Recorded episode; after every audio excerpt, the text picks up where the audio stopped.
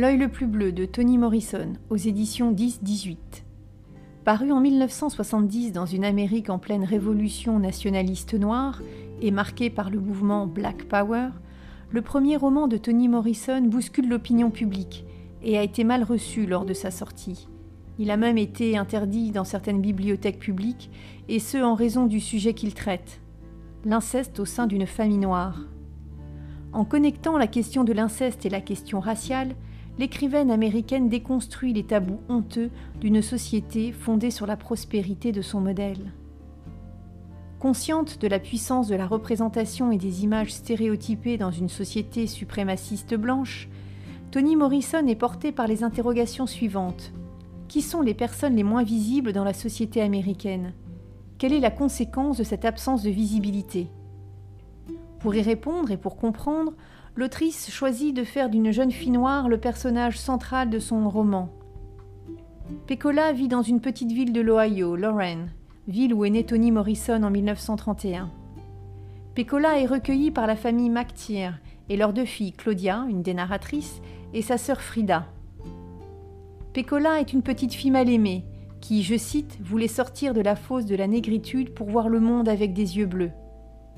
Convaincue qu'avoir la peau noire est synonyme de laideur parce que la société ne lui donne à voir qu'un idéal de beauté à la peau blanche, Pécola rêve d'avoir les yeux bleus à l'image de Shirley Temple qui orne sa tasse de lait, cet enfant star des années 30 à la peau de porcelaine, aux cheveux blonds et aux yeux bleus. Avoir les yeux bleus signifie pour Pécola être belle, libre, et accéder au bonheur. Aliénée par une image de soi dévalorisée, elle développe avec innocence une fascination pour ce canon de beauté imposé par une société fondée sur la performance.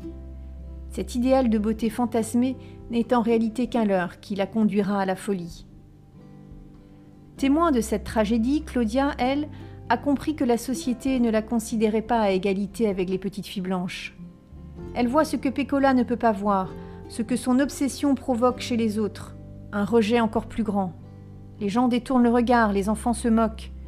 Démembrer la poupée blonde est la façon pour Claudia de montrer qu'elle honnie le système, qu'elle ne veut pas se soumettre.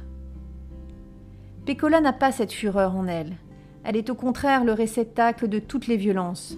Celle de son père, dont elle est la victime sexuelle, de sa mère, qui aurait voulu l'aimer et n'y arrive pas, et de l'école, et aussi de la société. Le crime d'inceste, sans que le terme ne soit jamais utilisé dans le récit, est révélé dès la première page, car Toni Morrison ne cache rien, ne nous épargne rien.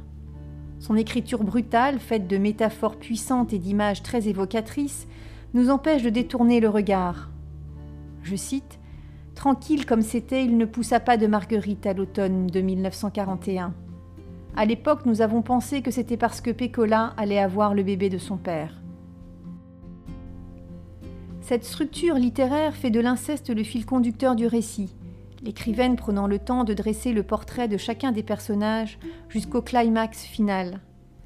La description de la scène du viol n'intervient en effet qu'à la fin du roman. Elle est racontée du point de vue de l'agresseur, Choly, ce qui renforce encore plus le statut de victime de Pécola, comme si elle n'était pas là, invisible encore une fois.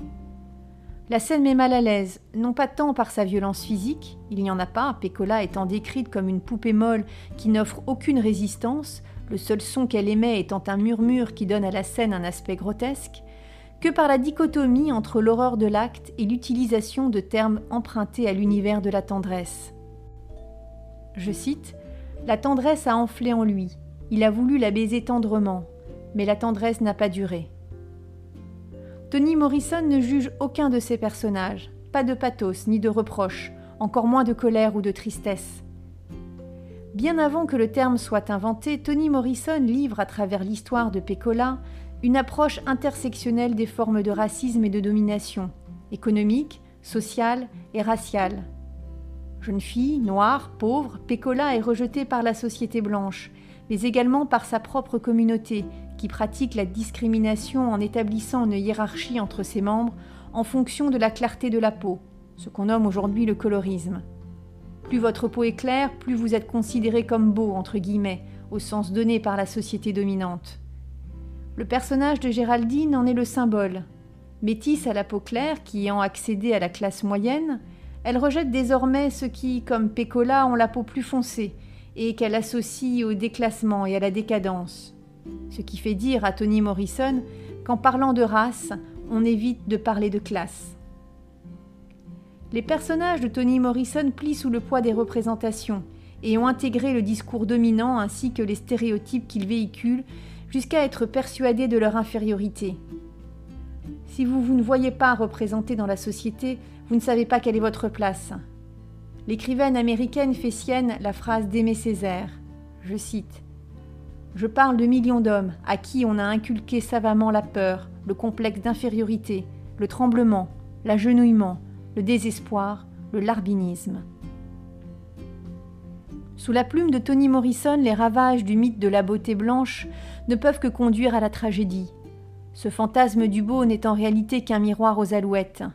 Il aboutit à la dévaluation de soi, à la résignation ou à la folie.